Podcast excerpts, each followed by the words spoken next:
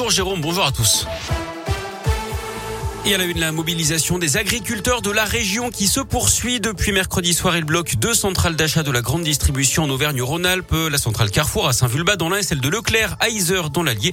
Une action coup de poing pour faire pression sur les négociations commerciales annuelles qui ont lieu en ce moment entre industriels et grandes distributions.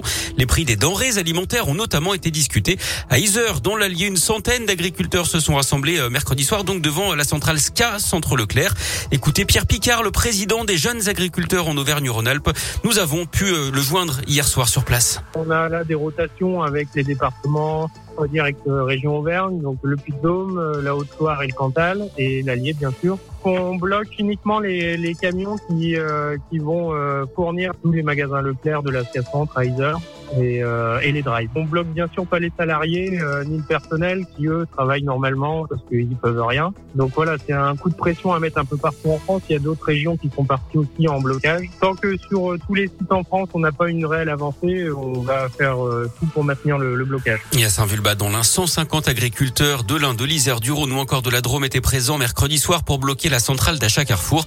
Ils étaient encore une centaine hier et certains devraient encore rester aujourd'hui. L'actu, c'est aussi la situation en Ukraine après l'invasion russe hier matin avec de fortes explosions entendues tôt ce matin dans le centre de Kiev, la capitale. Des tirs de missiles d'après l'armée ukrainienne. Un couvre-feu a été décrété à Kiev alors que les combats se poursuivent autour de la ville. Hier, les Russes sont emparés de l'ancien site nucléaire de Tchernobyl, mais d'après un expert, ils n'ont aucune idée de comment le gérer, ce qui pourrait conduire à une nouvelle catastrophe. Le président français Emmanuel Macron a lui réussi à joindre Vladimir Poutine hier. Les deux hommes ont eu un échange, je cite, franc, direct et rapide avec le président russe. Emmanuel Macron a redemandé l'arrêt immédiat des opérations, mais son message est semble-t-il resté lettre morte.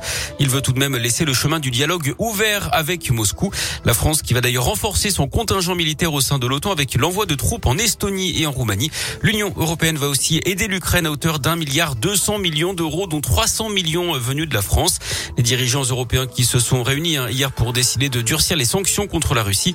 L'Europe va frapper les secteurs de l'énergie, de la finance et des transports. Les États-Unis, le Japon ou encore l'Australie décident également de sanctions alors que la Chine s'est montrée beaucoup plus mesurée. Pékin dit comprendre les préoccupations de Vladimir Poutine en matière de sécurité. Hier, les rassemblements en soutien au peuple ukrainien se sont multipliés à travers le monde, mais également dans la région. 200 personnes réunies à Lyon devant l'hôtel de ville pavoisé aux couleurs ukrainiennes. Mobilisation également à Saint-Etienne demain à 11h place Jean Jaurès. Autre rassemblement à 15h dimanche à Lyon place Bellecour.